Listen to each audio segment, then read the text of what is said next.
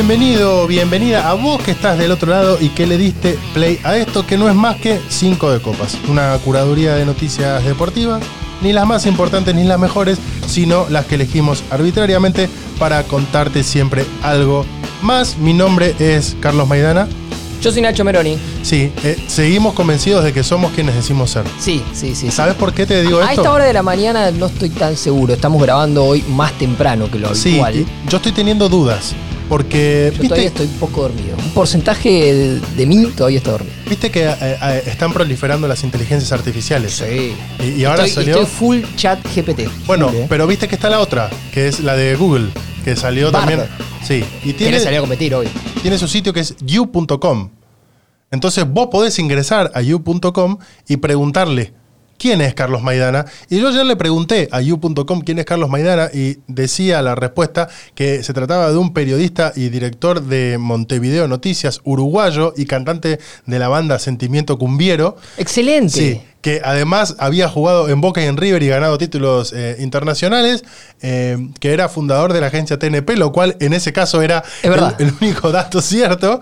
Eh, así que, no sé, me uruguayizó la inteligencia Está artificial. bien, por ahí está tu homónimo uruguayo. Habría que armar Sí. una especie de encuentro en Uruguay, obviamente, llevar este podcast hacia Montevideo. Sí. Y bueno, hacemos una versión internacional, algún capítulo. Y generamos este lindo encuentro. ¿no? Sí, lo interesante de que esta, de esta uruguayización, creo que está bien dicho, y si no sepan disculpar, ¿Suma es que, estrella? Sí, es que trajiste mate, así que te voy a pedir que en el Sí, transcurso claro, de esta es jornada cierto, es me cierto. convides, porque ya que estoy, eh, voy a adoptar la identidad full, full, full uruguayo. Además con yerba uruguaya. Sí, James que, Bo. Que nunca es uruguaya, ¿viste? La yerba uruguaya es brasileña en realidad, pero en Uruguay. Es algo medio raro, es como un super saiyajin extraño del mate, pero es rica, está bien. Está bien, es una, una especie de esperpento, pero que elegimos creer Pero que, funciona, que es funciona. uruguaya.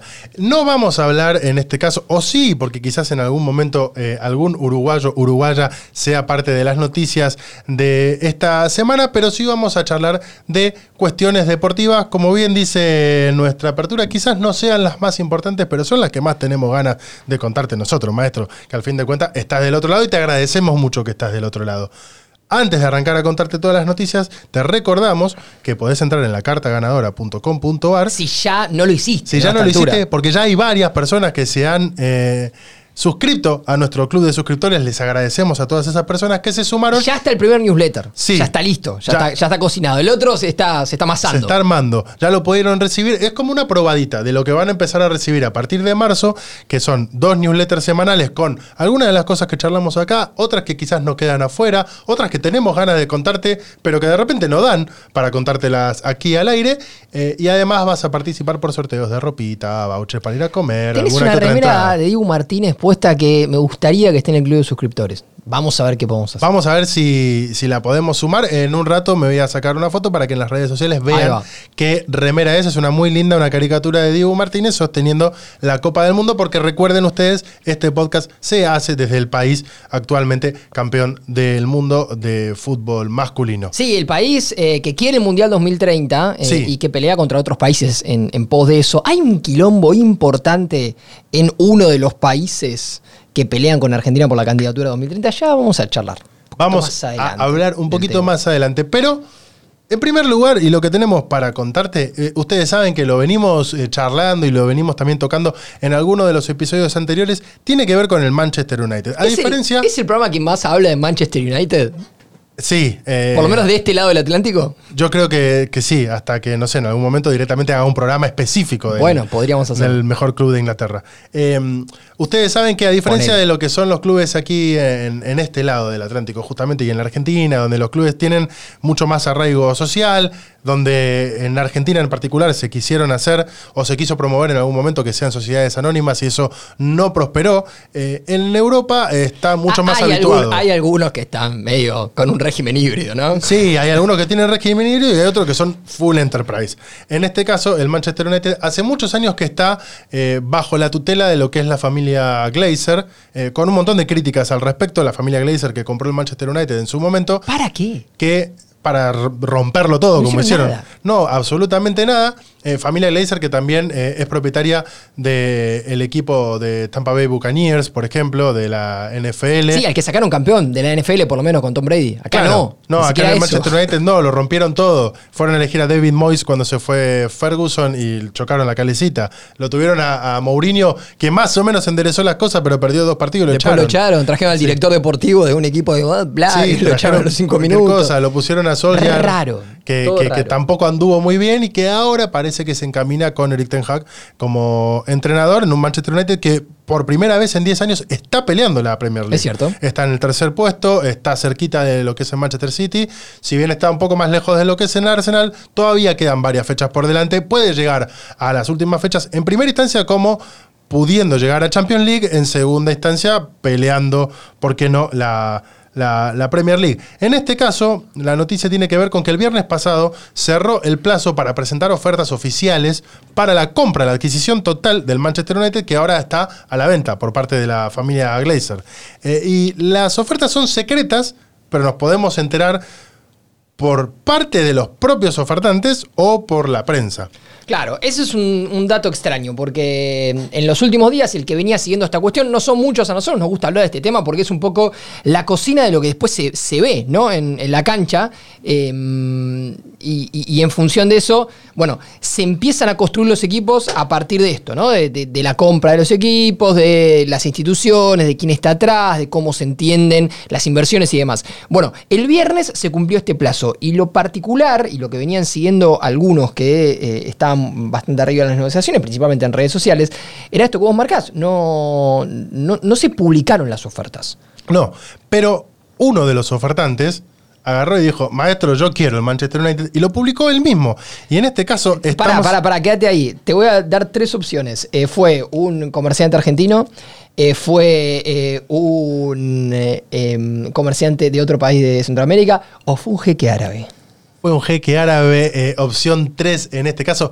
Obviamente, lo contábamos también al principio de, de Cinco de Copas, los árabes, en específico los cataríes, están queriendo meterse fuerte, si es que ya no lo están, en el mundo del deporte, en el mundo del entre- entretenimiento, pensando en cambiar hacia dónde va el flujo de economía, teniendo en cuenta que en algún momento el petróleo se les va a acabar. Se les acaba el petróleo Sí. y quieren que la guita salga de otro lado, maestro. Exacto, ya tiene, eh, por ejemplo, eh, Qatar al Paris Saint Germain, ya tiene algún fondo árabe a lo que es el Citigroup, con el Manchester City a la cabeza. Claro, de los Emiratos en este caso. Sí, en este caso no los cataríes. Y tienen ahora- Fórmula 1, tienen MotoGP, tienen circuito de pádel, tienen, Tuvieron el Mundial. eh, claro, tuvieron el mundial, tienen lo que se te ocurra. Buscás deporte que buscás, deporte que cae ahí. Ahora quieren, bueno, no, no los eh, Emiratos ni Qatar, en este caso, sí Arabia Saudita, que también está en esa pelea importante porque dicen que cumple la misma lógica de se nos Sí. acaba el petróleo y hay que sacar la guita de algún lado. Bueno, ahora quieren el mundial. En un momento Qatar Airways eh, fue eh, sponsor de Boca Juniors en el fútbol argentino. Sí, de Barcelona. Sí, nosotros no tenemos problema con, con nombrar marcas porque como no nos auspicia nadie. Bueno, podrían venir. Sí, si ¿No? quiere venir Qatar Airways. Si quiere el jeque Vintani venir a comprar cinco de copa, bueno, Bueno. más o menos deje seguir a nosotros. Ahí diste justo con el nombre Si no, en deja. Yassim bin Hamad Al Thani es quien eh, oficializó su oferta por el Manchester United de 5 mil millones de dólares.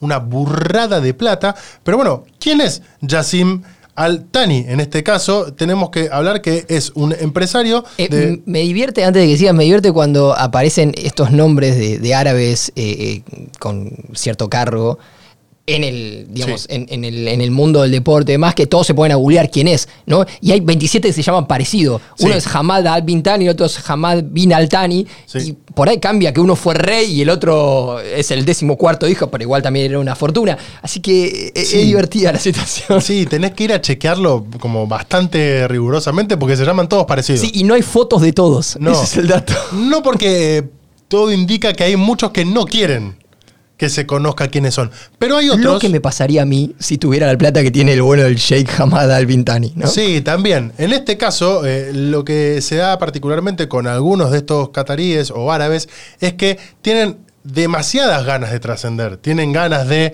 eh, pasar al mundo occidental, eh, si se quiere, como una estrella, no solamente como un millonario. En este caso, eh, tiene 44 años, forma parte de la familia Altani, que es la familia que domina política y económicamente a, a Qatar desde hace varias décadas ya. Es el tercero de 24 hijos, o sea, hay otros 23 que se llaman igual y tienen el mismo apellido. Eh, figura como miembro de la junta directiva de Qatar Foundation y es el actual presidente del Qatar Islamic Bank que es uno de los bancos más poderosos de Asia, sin lugar a dudas el banco más poderoso de, de Qatar. En este caso hizo una oferta de 5 mil millones de dólares y, según explicó él mismo en un comunicado, la oferta tiene el objetivo de que el club reencuentre su gloria pasada, tanto fuera como dentro de los terrenos de juego y por encima de todo, aspira a volver a poner a los aficionados en el corazón del Manchester United. Esta es la primera. Todo las- muy lindo. Sí, es todo plata al fin Pero de hay mucha guita en el medio, ¿no? Sí, y en segundo lugar, eh, la oferta eh, es la de Jim Radcliffe, que no tiene nada que ver con Daniel Radcliffe. De hecho, este es Radcliffe con T.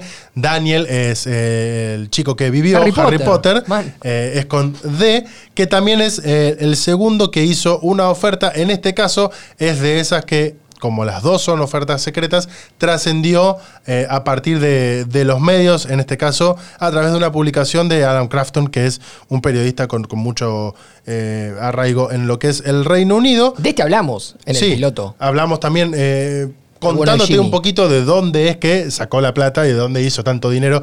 Este, que es uno de los británicos, que tiene más plata que la corona, pero que no es tan conocido en el resto del mundo. Sí, de hecho la oferta se presenta a través del Ineos Group, que es su empresa, es un conglomerado de un montón de empresas, laboratorios y demás. No a, a título personal, sí con él como cara, pero es el Ineos Group el que presenta la, la oferta. Por lo que se sabe, estas son las dos ofertas. O vos tenés una más. Hay una tercera que no. A ver, vamos a contarla eh, según. En potencial. Sí, porque de nuevo, son ofertas secretas, pero que de repente, al tratarse de un nombre tan importante, trasciende. Alguien dijo, che, me parece que acá también ofreció este, y de repente rebota en todos los medios. Sin que nadie vaya a chequear demasiado, porque yo no me imagino que haya mucha gente en los medios de comunicación, sobre todo los especialmente deportivos, que tengan el teléfono de Elon Musk No. para mandarle un mensaje y preguntarle, che, Elon, pero al final, ¿tiraste la oferta o no? La de Elon Musk, si es que es efectiva, sería de 4.500 millones de dólares. Un Elon Musk que básicamente quiere comprar el mundo. Sí, sí, sí, sí. Basta de los tweets de Elon Musk, por favor. Cambiaron el algoritmo Basta. de Twitter, ¿no? Todo mi feed de Twitter son tweets de Elon Musk. No te quiero leer, no, no me interesa leer a Elon Musk. Una vez cada tanto, cuando hablaba de ir a Marte, estaba bueno. Ahora, No lo en- puedes silenciar aparte. nada. O sea, te- yo no lo sigo, literal, y me llegan todos los tweets. ¿Qué sé Basta. Basta, maestro. Igual que tiene hace lo que quiere, Sí. ¿no? Pero bueno. Imagínatelo y más como- si, si la empresa es de él. O sea, yo me tendría que ir de Twitter. Imagínatelo como un dueño de un club, ¿no? Tirándote el minuto a minuto de los partidos. Porque no me lo imagino muy ¿Te sereno. acordás diciendo, cuando ESPN hacía la Diego Cam? Cuando Sí. Maradona dirigía en Dorados. Acá Sí. me parece que se viene la Elon, Elon Cam. La Elon Camp, que también, sí, y que seguramente se va a transmitir por Starlink Eh, y todas las no- demás no empresas. estaría- no estaría y en eh. Periscope, en vivo de, Twitter. Hasta ahí las ofertas del Manchester United. ¿Qué tenés Sí, para contarme? los únicos que saben eh, oficialmente estos son los del Rain Group. ¿Quién es el Rain Group? Bueno, acá hay mucha guita en el medio, ¿no? Ya, algunas cositas te estuvimos nombrando. Eh, así que evidentemente esta cuestión no la pueden manejar los dueños del Manchester United de manera privada. Es decir, no va el bueno de Jim Radcliffe y le ofrece a los Glazers, che, acá tenés 4.700 millones. Ni va el Sheikh Hamid Bin Tani y le ofrece, acá hay una empresa en el medio que es la que se dedica a recibir las ofertas, A gestionarlas. gestionarlas y confirmar que las ofertas tengan el sustento que dicen tener, porque si viene el shake y lo que está haciendo en definitiva es pedirle la plata prestada a otro, a su tío o a, Sí. su- a un familiar, al que le puso la túnica a Messi cuando ganamos el Mundial, que es familiar de este que oferta por el Manchester United, que es el Emir de Qatar, bueno, ahí la cosa está medio floja de papeles y esta empresa, el Rain Group, dice no, este no corre. Porque aparte me lo imagino a Carlos III y a la FIP de Gran Bretaña diciendo, che, escúchame, si va a correr tanta plata por acá, avísame a ver Ah, dónde toca pero la parte impositiva, Amigos, vos te pensás que Jim Radcliffe no se sienta a tomar té a las 5 de la tarde con, el Car- con Carlos III y lo hacía con la reina también. Bueno. Seguramente. Esto es así. A ver, em, hablamos hace un ratito de que la Argentina va por el Mundial 2030. Sí. Lo contamos acá en alguna edición anterior de Cinco de Copas. Argentina pelea por ese lugar contra otras candidaturas. La es Arabia Saudita, recién lo dijimos. La de Marruecos, con alguno más que se va a sumar. Y la de el- la zona ibérica, iba a decir el mundo ibérico. Es una canción de escape, Muy, muy linda. escape la cuestión. eh, porque ellos hoy por hoy se refieren a la candidatura ibérica. ¿Por qué? Y fíjate cómo tiene que ver todo con todo. Hay un quilombo en Barcelona que Padre. no sabemos hasta dónde va a llegar. Que ojalá sea creciente este jueves el quilombo en Barcelona porque juega Barcelona con Manchester United. No, ¿no? sabemos bien cuáles son sus implicancias reales. No sabemos a dónde va a terminar. Lo que sí sabemos es que a esta altura está haciendo mucho ruido en Europa, Sí. mucho ruido principalmente en España, al punto que ya el gobierno se ha referido a la cuestión justamente por esto, porque tiene miedo que este quilombo, que ya se conoce como el Barça Gate, pueda afectar la candidatura ibérica para el Mundial 2030 y obviamente es lo único que se habla en el chiringuito, ¿no? Si ves el chiringuito, ¿no? Solamente se habla de esto, pues encima son más madridistas que eh, el propio Karim Benzema. Entonces, eh, solamente hablan de esta cuestión. ¿De qué hablamos cuando Sí. hablamos del Barça Gate? El ex club de Leo Messi, que ahora lo quiere de nuevo, porque en estos días se reunió el papá de Messi con Laporta, porque parece que Laporta quiere, a partir Echaron del, a Messi, pedido, del pedido de Xavi, quiere que Messi vuelva y darle un nuevo cierre, y en el medio están las declaraciones de Matías Messi, que dijo que Barcelona no existía antes de Messi. Bueno, pues, eh, todo eso. Bueno, en el medio de toda esta cuestión, el Barcelona le pagó al vicepresidente de la Comisión de Árbitros de España un palo 300, casi un palo 400, durante tres temporadas. ¿En concepto de qué? El do de los árbitros cobraba a partir de una empresa, Sí. de la cual obviamente se sentaba en el board, en, en- en la mesa, si no era de él, si no era de él, Del Barcelona. cobraba guita de Barcelona, confirmado durante tres temporadas, pero dicen que fue durante una década. Un montón, pero oh, ¿en virtud de qué? Que era proveedor de, de, no sé, le, en le virtud vendía. de que cómo salió el Barcelona a despegarse de esta cuestión, que en realidad está oficializada, o sea, está confirmado a partir de una audiencia, porque la, lo, lo que sería la FIP de, de España Sí, el fue, fue a investigar la empresa de este señor que se llama José María Enríquez Negreira. No, el- ¿Sí? el apellido más y, y la fue a buscar, español del mundo, Y la ¿no? fue a buscar porque estaba medio flojo de papeles por algunas cuestiones, ¿viste? Una auditoría, che, a ver si eh, está pagando bien ingreso bruto, el impuesto al cheque, es, toda esa boludez que pagamos acá, a ver si la estás pagando bien. Y en el medio, cuando empezaron a ver facturas, dijeron, pará, Barcelona. 340 mil eh, euros eh, anuales. Y al año siguiente, Barcelona. Otra vez. 532.728 mil euros. Y al año siguiente, Barcelona. Pero eh, eh, ya- 541.725. yo no soy abogado laboral, ¿no? Pero alguna que otra demanda laboral gané. Eh, pa- ¿Ah, sí? relación laboral encubierta, eso.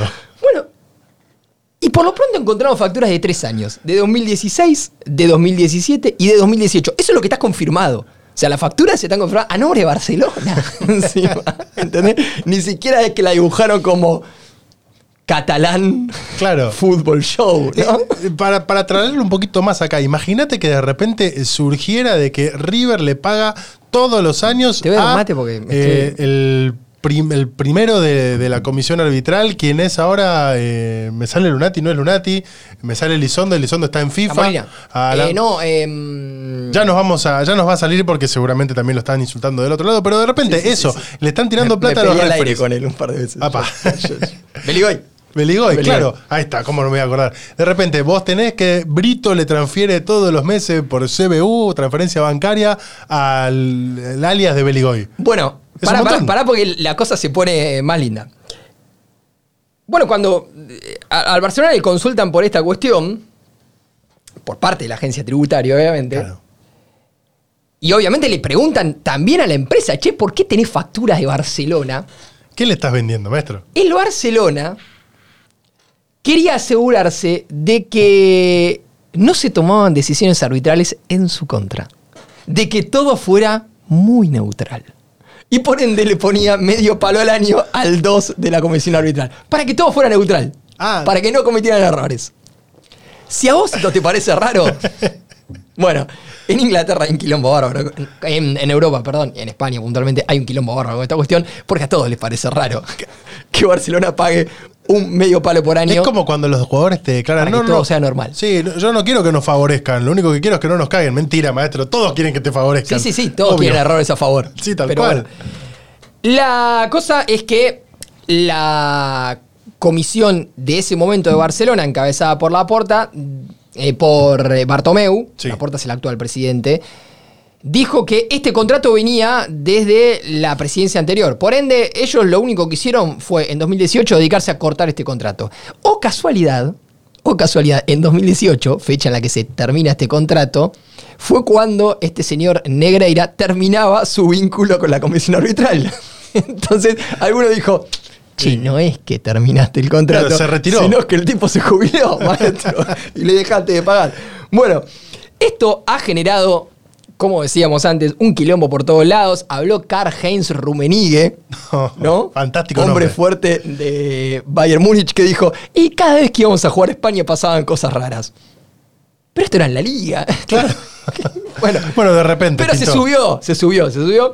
Y lo que decíamos antes, en el medio hay un- una cuestión importante porque desde el gobierno de España quieren que esto llegue hasta las últimas consecuencias para que evite problemas con la candidatura ibérica para el Mundial 2030, para que esto no manche al fútbol español y en definitiva no haya cuestiones que puedan afectar a España Sí. como, como país, porque el gobierno español se juega mucho en, en esta Me candidatura. complica pensar que si el, el parámetro y la vara con la que Argentina en este caso y el resto de los países, ¿no? Chile, Paraguay, Uruguay, no Bolivia, pese a que fue también deseo del presidente Alberto Fernández, eh, tiene que ir a competir contra la candidatura ibérica y vamos a poner como elemento de competencia la transparencia arbitral, es un garrón. Sí, sí, sí, sí. sí. Es como que de repente eh, el bar con los le mueven las piernitas a los jugadores, esas cosas que pasan en el, en el fútbol argentino no sería la, la- la mejor arma para ir a competir. Bueno, bueno, por ahí estamos viste, medio a la altura. A ver, ¿qué puede pasar acá? Puede pasar un montón de cosas Sí. o puede no pasar nada. Claro. Lo mismo que decíamos cuando hablábamos de Manchester City y Sí. el famoso fair play financiero. Lo que sí eh, se sabe es que a nivel deportivo la infracción prescribe a los tres años, por ende ya no debería, debería tener problema Barcelona con la cuestión deportiva, pero a nivel penal Claro. la infracción o el delito prescribe a los cinco años. O sea que todavía Y están. cinco años desde el último pago al bueno de José María Negreira se cumplen en junio de 2023. Así que hay varias personas que están con el culo en la mano porque durante estos seis meses podrían caer en cana. Así que esa es la cuestión, amigos. En el medio, Barcelona está queriendo traer de nuevo a Messi, está queriendo clasificar eh, a la próxima instancia en Europa League, algo que no queremos que pase desde No. este Para nada, este podcast. espacio. Y quiere ganar finalmente la liga, ¿no? En detrimento de Real Madrid, que ayer fue a Anfield y le dio Sí. una salsa increíble a Liverpool. A ver cuándo el Liverpool se pone. a Una cosa de locos. Esta siguiente noticia no es tan arriba, o, o en realidad podemos decirle que es demasiado arriba, pero, pero termina siendo un garrón. Eh, la justicia va a citar a declarar a Mateo Romero y ustedes dirán, la justicia argentina, ¿quién es Mateo Romero? Mateo Romero es un periodista deportivo platense, entiendo que con el que has intercambiado alguna que otra vez. Sí, buena Ah, onda. Tiene, tiene una cuenta de Twitter y una cuenta de Instagram que. Algunos he mensajes. intercambiado alguna vez. Y lo han llamado a declarar para hablar y prestar justamente y contar qué es lo que él sabe sobre los ninjas. Y ustedes dirán, ¿quiénes son los, Los ninjas? ninjas. Sí, los ninjas no son en este caso los ninjas, como le decía Guillermo Franchella en las películas Exterminators. Hermosas películas, les recomiendo que las vayan a Emilio ver. se vienen los ninjas. Sí, Emilio se vienen los ninjas. Los ninjas en este caso eh, era una supuesta banda eh, dentro del Club Gimnasia y Esgrima de la Plata de jugadores profesionales que eran los encargados de bautizar de manera violenta a los juveniles que llegaban a Primera División. ¿Qué, qué hablamos, qué, qué decimos cuando hablamos de bautismo? Ustedes habrán visto, los que siguen fútbol argentino en este caso, que de repente debuta algún jugador en Primera División y tiene un corte de pelo totalmente raro, tiene un mechón por un lado, otro mechón por el otro. Esto es una cuestión que tiene que ver con tradiciones del fútbol argentino que yo entiendo que, eh, por suerte, se están ya cada vez quedando más, más de, más de modé, sí, erradicando.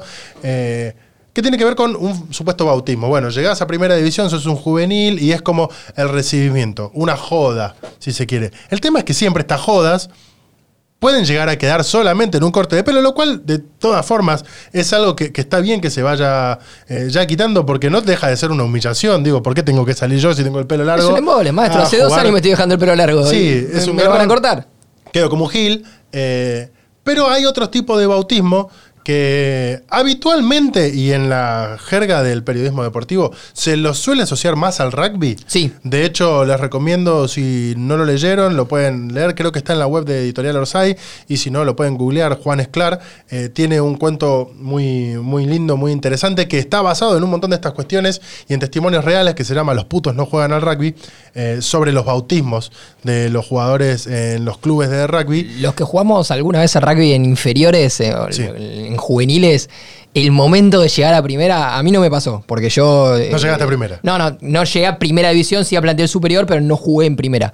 Eh, pero el momento de cuando vas estando ahí eh, es, es medio temido. Bueno, Pero algunos se pasan de rosca fuerte. Claro, se asocia generalmente a que este tipo de abusos, porque se van de mambo, estaban solamente ligados al rugby, pero en el fútbol pasan eh, y a veces es para un montón de gente que está en el fútbol incómodo de hablar porque de repente después puede generar alguna consecuencia de no tener más acceso a cierta información y demás. Lo cierto es que...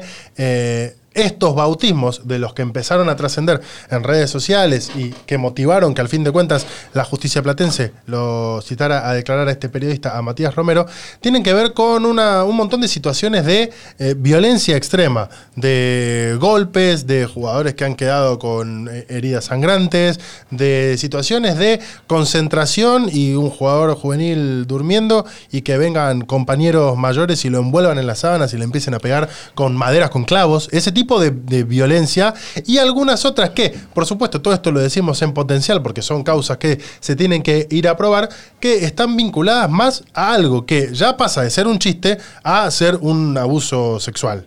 Eh, Sí, en- esto, esto en realidad se destapa, eh, ¿por qué?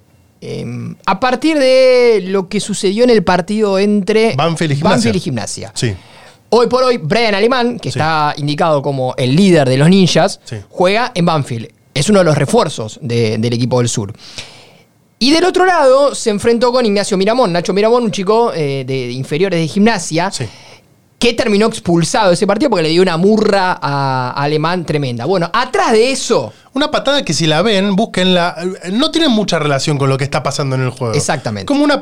Fue a pegarle. fue a pegarle. Como aquella histórica patada de Bueno. Ruggeri a Chilaver. Exactamente. A partir de esta cuestión y de esa patada medio out of context, es que Mateo en, su, en sus cuentas empieza a contar el trasfondo de esta historia y dice, Brian Alemán era el líder de una banda interna que se hacía llamar Los Ninjas. ¿Cuál era su misión? Fajar a los pibes que surgían de inferiores. Se trata de un bautismo que tiene más que ver con las iniciaciones históricas de los planteles de rugby que con el fútbol. En junio de 2021, esa banda liderada por Alemán entró tres veces a la pieza de Miramón el jugador en cuestión para fajarlo entre 7 u 8. Después pasaron por la pieza de Torres, lo envolvieron en sábanas y también lo golpearon.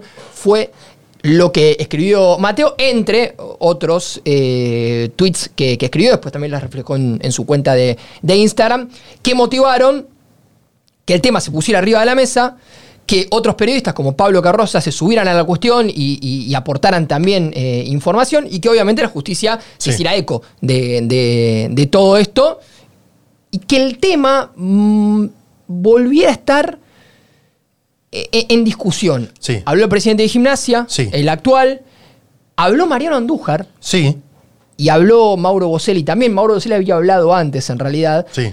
Y Mauro lo que contó fue que desde que están ellos, desde que volvió el grupo de, de jugadores grandes a Estudiantes de La Plata, los bautismos se terminaron en. Estudiantes. Eso fue lo que, lo que dijo también en su momento Mariano Andújar, que lo agarraron en el aeroparque Claro. yendo, yendo a disputar un partido. eh, Sí, en realidad estaba C5 estaba haciendo notas con turistas que se iban y lo vieron a Andújar y le preguntaron.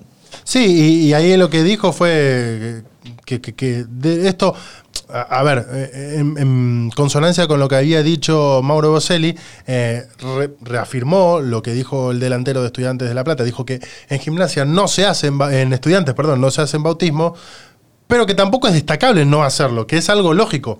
Eh, no se quiso meter en, en la polémica. El que sí tuvo que hablar, por obvias razones, fue Mariano Cowen, que es el presidente actual de Gimnasia de La Plata. No dijo nada más de lo que uno podría esperar que dijera un presidente de un club en esta situación, que es que va a hablar justamente con el plantel, interiorizarse, eh, que como comisión directiva se pusieron a trabajar para conocer qué fue lo que pasó y que ya estaba hablando con representantes eh, y con algunos otros casos con familiares de jugadores.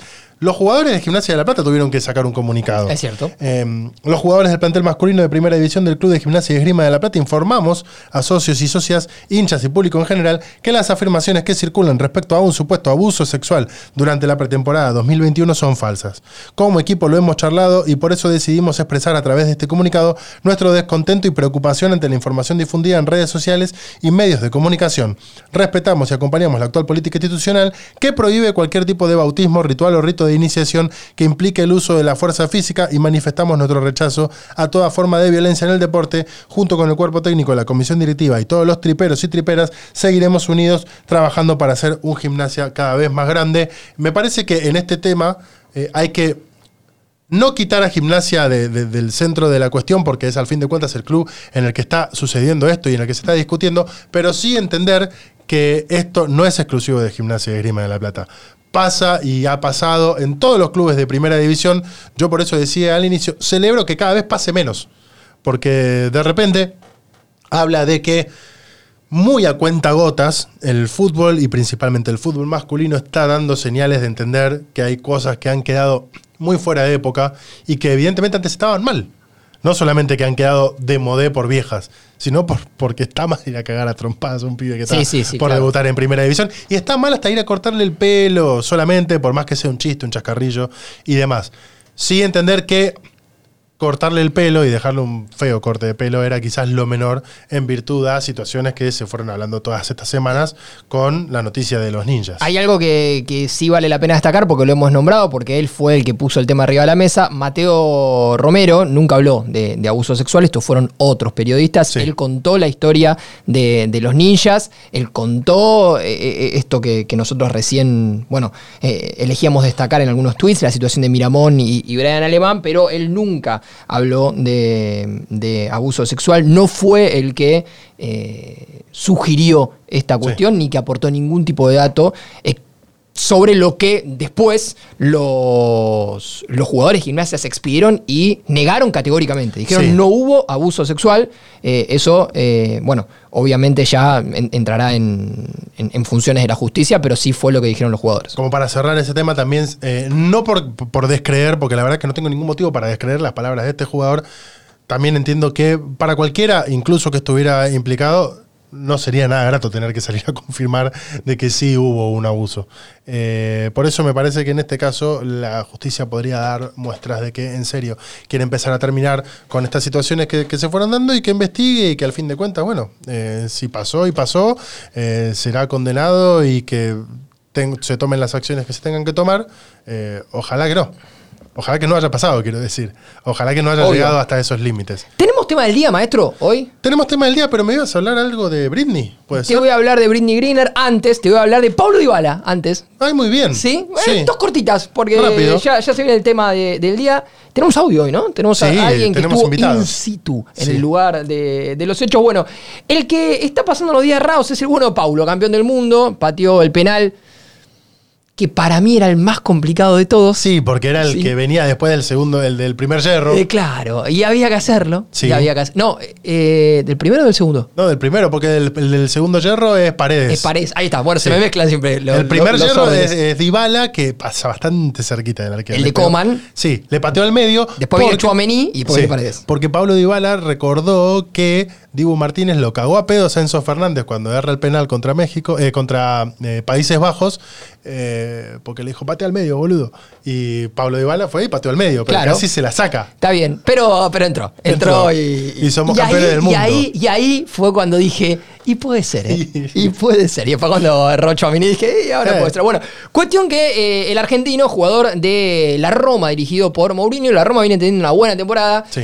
Eh, no sé si brilla, ha perdido a, un buen jugador como Nicolás Añolo, pero de a poquito cada vez está un poquito más arriba en la Serie de Italia, ayudado también por los quilombos financieros de Juventus. ¿Y por qué nombro esto? Porque Paulo, ex jugador de Juventus, ex capitán de Juventus, ex líder de Juventus a nivel futbolístico, el número 10, se fue de ahí porque no le quisieron pagar lo que él quería. Juventus metido en el medio de un quilombo económico importante. Recordemos que durante la pandemia, clubes como Juventus le pidieron a sus futbolistas que regalaran cuatro o cinco meses de salario. No es que se armó un plan de pagos, No. héroe, no.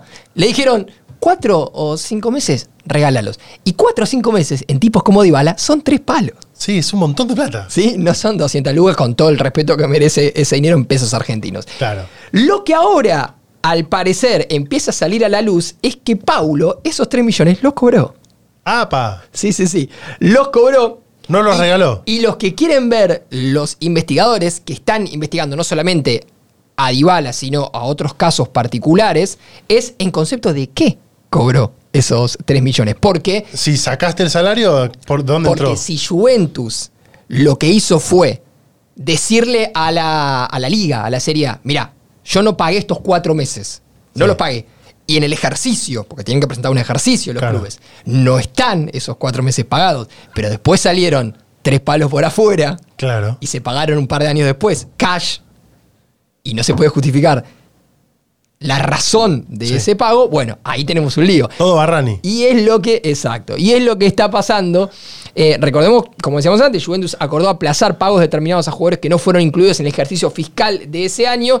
Así que lo que están viendo es si, bueno, si Juventus efectivamente no terminó pagando eso, pero eh, unos años antes, ¿viste? ¿Cómo le gusta a la En Juventus estar en el quilombo? Todo el tiempo en quilombo. Todo el tiempo en quilombo. No aprendieron cuando lo mandaron a la Que C. venga, que venga uno y que ponga las cuentas claras y diga, muchachos, entran 10, gastamos 8. Listo. Claro. Y, y no arreglemos partidos tampoco. Bueno, Dybala estuvo declarando una hora y media. Su declaración va a servir obviamente perro. para saber un poquito más si hubo acuerdos realizados de manera privada entre los futbolistas y los clubes para eh, zanjar esta cuestión y obviamente sin consentimiento de la Federación Italiana, que no lo sabía. Para colmo, yo lo quiero mucho, Pablo Dybala, pero imagínate lo que es una hora y media de Dybala hablando. Bueno, por eso. La Juventus se va a enfrentar a una audiencia preliminar en lo que se llama la Operación Prisma. Así que si lees Operación Prisma, que parece nombre de película de James Bond, Sí. no, es esto, es esta investigación. Se investigan maniobras salariales, plusvalía y obviamente en el medio están los 15 puntos de sanción que sufrió la Juventus, por lo cual bajó en la tabla, por lo cual también subió la Roma. Así que todo tiene que ver con todo. Paulo, si es encontrado culpable de esto, como es el último eslabón de la cadena, porque en definitiva es un trabajador, podría recibir un mes de inhabilitación deportiva, que no es tanto, es un embole, no estar un, un mes eh, sin jugar, pero yo prefiero estar un mes sin jugar si cobré tres palos que estar un mes sin jugar porque me rompí la rodilla. Claro, tal cual. Ahí está. Bueno, eh, y lo que decíamos para introducir un poquito el, el tema Sí. del cual vamos a hablar hoy, el evento de estos últimos días. Yo leí que me ibas a hablar de Britney. y Entiendo que no son de los quilombos de la princesa del pop y sus redes sociales. no, no, pues ya, ya hemos hablado mucho de eso fuera de aire. Claro que fuera sí. de aire. eh, qué momento el de Britney. Oh. a principios de los 2000. Eh, bueno, no, vamos a hablar de Britney Greener. Britney Greener, ustedes dirán quién es. Bueno, eh, Britney Greener es una de las mejores jugadoras de básquet del mundo. Norteamericana ella, es la jugadora de básquet que estuvo presa en Rusia. ¿Sí? Porque Rusia la acusó con, mm, eh, con, digamos, con- con mucha vehemencia de narcotráfico. Ah, tranquilo, no es que. Sí, sí. Eh, de, eh, obviamente, traficar drogas a gran escala. Y en realidad, lo Claro, no es que se llevó le una- encontró La pasti. fue menos de un gramo de aceite de cannabis. Ah, qué hincha pelota. La buena de Britney Greener quedó en el medio de un conflicto geopolítico, obviamente, entre las dos grandes potencias del mundo, o dos de las grandes potencias del mundo. No vamos a sacar a China de esto, que, No. que quiere, quiere estar ahí, ¿no? Así que no la vamos a sacar.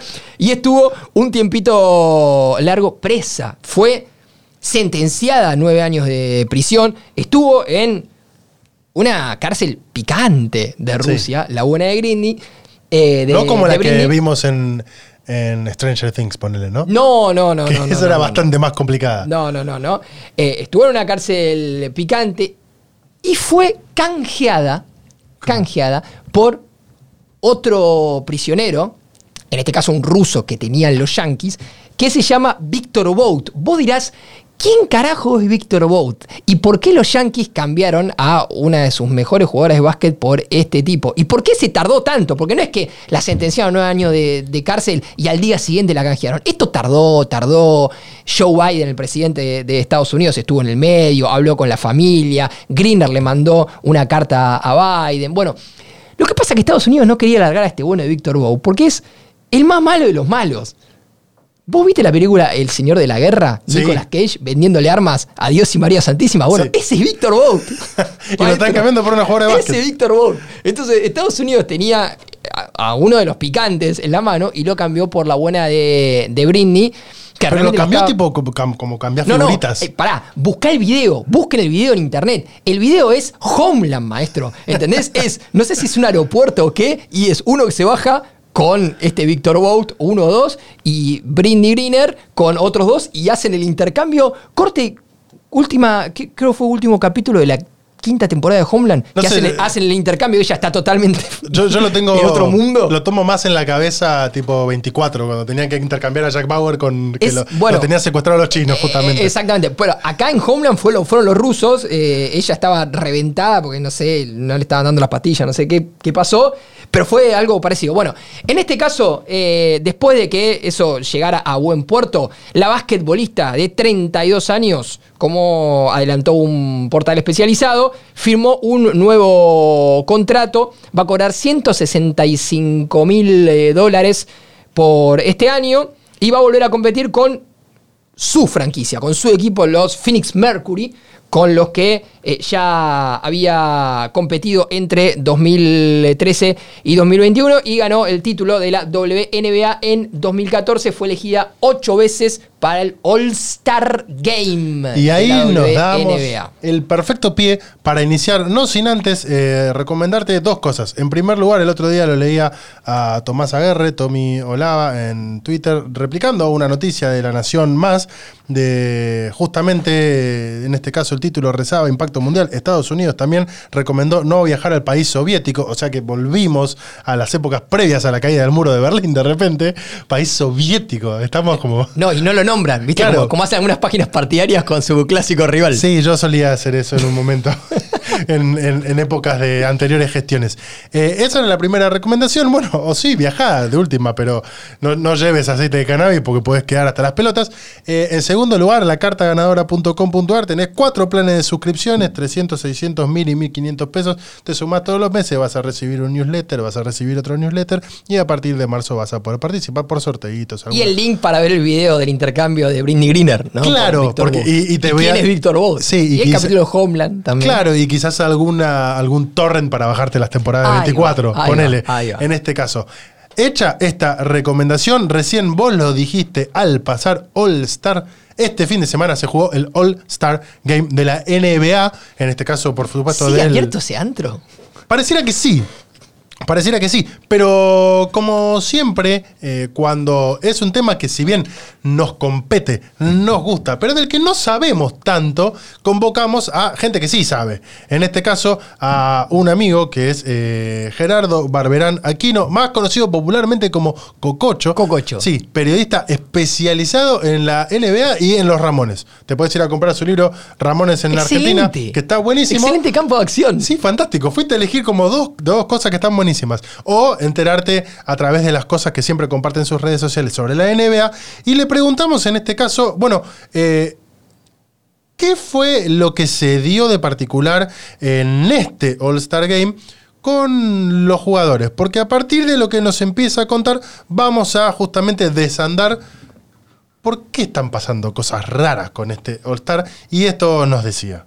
Así que son los jugadores los que, los que deciden eh, qué, tipo, qué, qué tipo de juego eh, se presenta en, el- en la cancha. Los, los entrenadores sí, por ejemplo, pueden administrar los minutos de los jugadores eh, en cancha. Por eso Jokic y, y LeBron, por ejemplo, tuvieron, tuvieron menos minutos este, este partido porque tuvieron algún, algún problema o estaban más cansados y eso inmediatamente se, se comunica y ya se empieza a administrar los minutos de otra manera. Nadie quiere llegar eh, con, algún inconveniente a, sus hogares después de, del partido. Hubo algunas declaraciones con respecto a este All-Star Game que dieron un poquito que hablar, porque de repente empezaron a hablar jugadores y entrenadores y dijeron, che, me parece que no está saliendo tan bien esto que estamos haciendo. Eh, así que justamente el siguiente, la siguiente pregunta que le hacíamos a Cococho era, bueno, ¿qué fue lo que empezó a pasar? Que los jugadores y los entrenadores se están quejando un poquito del ritmo de, la, de, este, de este evento tan tradicional de la NBA. Eh, entre las declaraciones que hubo, Jokic dijo que, que, él también se hubiese elegido último, aunque no fue el último, fue el número 9 entre los titulares. Eh, pero porque más que nada por el, por el estilo de juego, ¿no? Jokic no es un, un jugador que haga, que haga mm, volcadas o que tire un triple desde mitad de cancha. Eh, es un jugador muchísimo más sobrio, es como eh, más eh, un estilo de, de, personalidad similar a la de, a la de Tim Duncan, por, por, poner, por poner un ejemplo, no de personalidad eh, en general, sino en personalidad dentro de la cancha, ¿no? no es un no es un jugador espectacular, al margen de que es el mejor jugador de la liga de los últimos dos años y probablemente lo sea, lo sea este año también, que se quede con el MVP por tercera vez. Eh, no, su estilo de juego no corresponde al, eh, al que se usó en este All-Star Game. Eso creo que se quiso, quiso referirse eh, Jokic cuando dijo que él no se hubiese elegido tampoco en ese, eh, en ese draft. Eh, creo que fue más un chiste que otra cosa, lo mismo que lo que dijo eh, Mike Malone, que es a la vez el, el, entrenador de Jokic, que dijo que fue el peor, el peor partido, pero supongo que es porque él jamás hubiese hecho un, planificado un partido con tanta cantidad de, de, tiros, ¿no? tomando tanta cantidad de tiros. así que bueno, creo que eso es más un chiste que, que otra cosa. A tal punto, había quejas con respecto a este NBA All-Star Game, que por ejemplo Jimmy Butler dijo, chao maestro, ni nos vimos, y de repente apareció en la cancha de Boca, estaba paseando por caminito. En la cancha de Racing pateando un penal. Pateando, eh, por, por favor. qué lo pusieron a patear un penal? Pero aparte encima, eh, vayan a buscar la, las redes sociales de, de, del Racing Club de Avellaneda eh, y vean que está pateando Jimmy Butler un penal enseñando a patear abajo y fuerte a la izquierda y de repente un montón de puteadas de gente de Racing diciendo, bueno, así le hubiesen explicado a Jonathan Gómez cómo patear el último penal en aquella definición en la que, bueno, tenían todo servido para ser campeones y no, no pudieron. Bueno, volviendo al All-Star Game, sí. el partido terminó 184 a 175. Esto quiere decir que no marcó. claro, menos marca que zapatilla de 11. Exacto, no marcó nadie. Son los partidos con los que vamos a jugar los sábados con mis amigos, que terminan.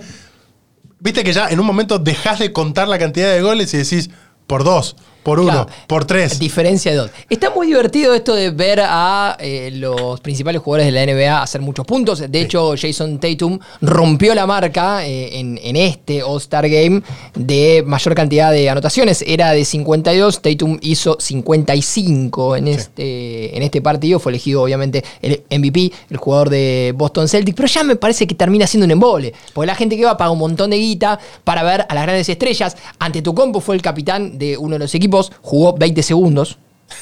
LeBron James fue el capitán del otro equipo, jugó un tiempo.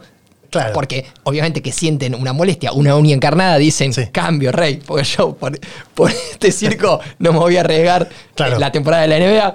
Entonces terminan jugando, obviamente, jugadores que también fueron seleccionados, pero que tampoco se sienten muy cómodos. Y Jokic dijo, esto no es para mí, un poco recién Cococho lo, lo comentaba. Los entrenadores también es, eh, esto, hablaron de, de, del juego. Esto es bastante reciente, el, el formato este de All-Star Game, que ya no eh, conglomera equipos por conferencias, sino medio que es un pan y queso entre los dos capitanes, ¿no? Lebron dice, claro, yo quiero con este, con este, con este. Eh, ante tu compo dice yo con este, con este, con este, a este de técnico. Porque antes era como mucho más fácil. Conferencia este, los mejores. Exacto. Conferencia oeste, los mejores. Sí, elegidos por la gente. En realidad acá también siguen siendo elegidos por la gente los, los capitanes.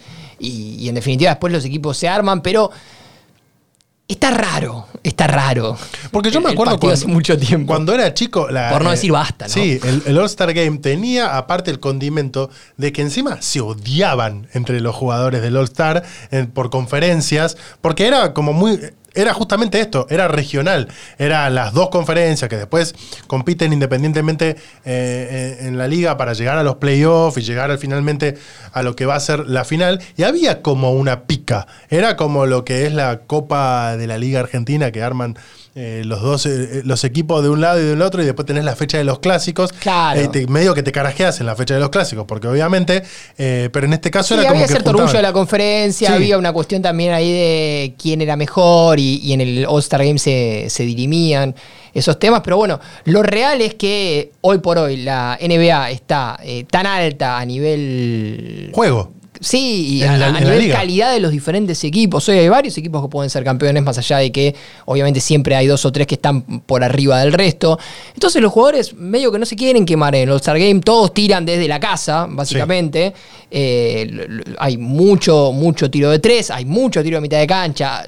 Hay muy poca defensa porque nadie quiere entrar en el roce. Y los partidos terminan como mm, terminó este: 184 a 175, nadie marca. A la primer sensación de malestar a, a nivel físico se pide el cambio. Y obviamente esto ha generado.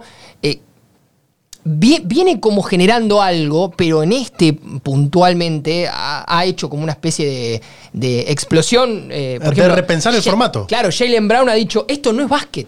Claro, no me vas que. Esto es una línea de producción glorificada, dijo una gran Claro. frase.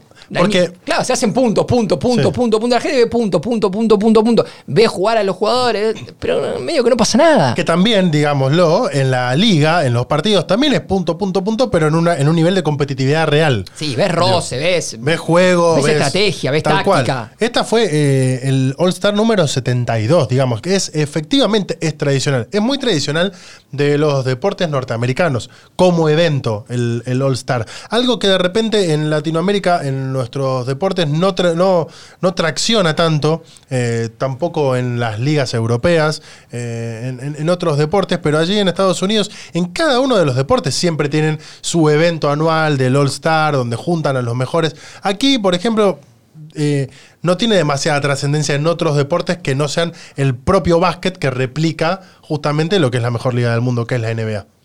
Bueno, eh, el, el All-Star Game termina con el partido de, de grandes estrellas, pero es un fin de semana donde eh, hay diferentes eventos. Este se dio en, en Utah, en Salt Lake City.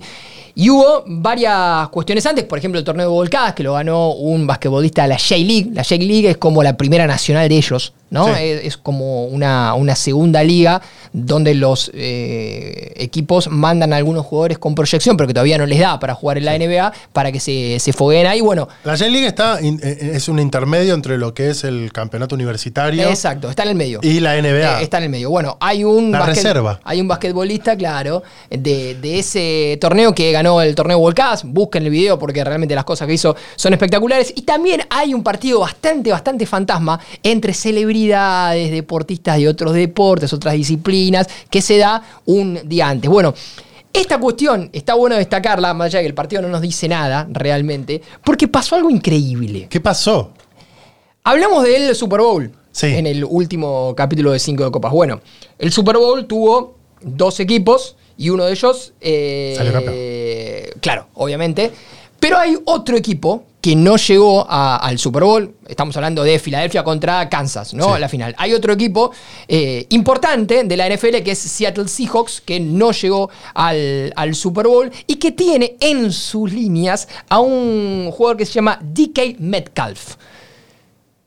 ¿Qué pasaría con DK Metcalf? Que seguramente no te va a decir nada. Bueno, jugó este partido de, Del- de celebridades, Sí. de deportistas, de gente invitada, influencers y Sarasa. Fue elegido el MVP del partido. Hizo un doble-doble.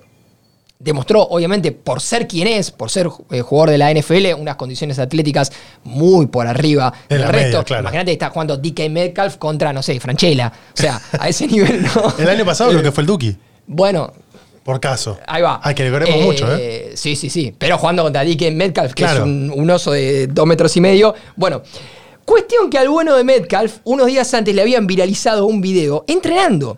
Sí, para el partido. Para, no, para, eh, para su deporte, para el Sí. fútbol americano. Le, le pasaban el- la pelota de fútbol americano, que es como una especie de pelota de rugby marrón, y él la agarraba. Bueno, al parecer en un momento y vean el video porque realmente es impactante. Búsquenlo en. en Y si no, si te suscribís al newsletter, te lo vamos O a te lo mandar. mandamos, claro, maestro. Pero suscríbete. Bueno, le pasan la pelota un poco alta. Sí. Pero un poco alta, te estoy hablando de un poco alta, ¿verdad? El chabón pega un salto Ah, sí. y la agarra con una mano que no se puede creer el salto que pega. Es como. Eh, ti- tipo Goku. Sí, sí, eh, mi planeta me necesita, vuelvo a mi casa. ¿Entendés? Subió. Puchi, bueno. Esto se viralizó mal, 30 millones de vistas, la gente no puede creer cómo este chabón salta de esta manera. Y al parecer tampoco lo pueden creer en la NFL. Entonces, a partir de que se viralizó este video, la NFL lo citó a un examen toxicológico. No.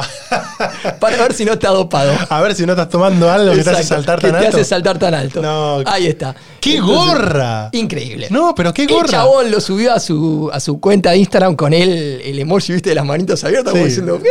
¿Qué? Eh, claro, y estoy salté. Porque el video puede estar trucado, sí, no Sí. creo. Puede estar trucado.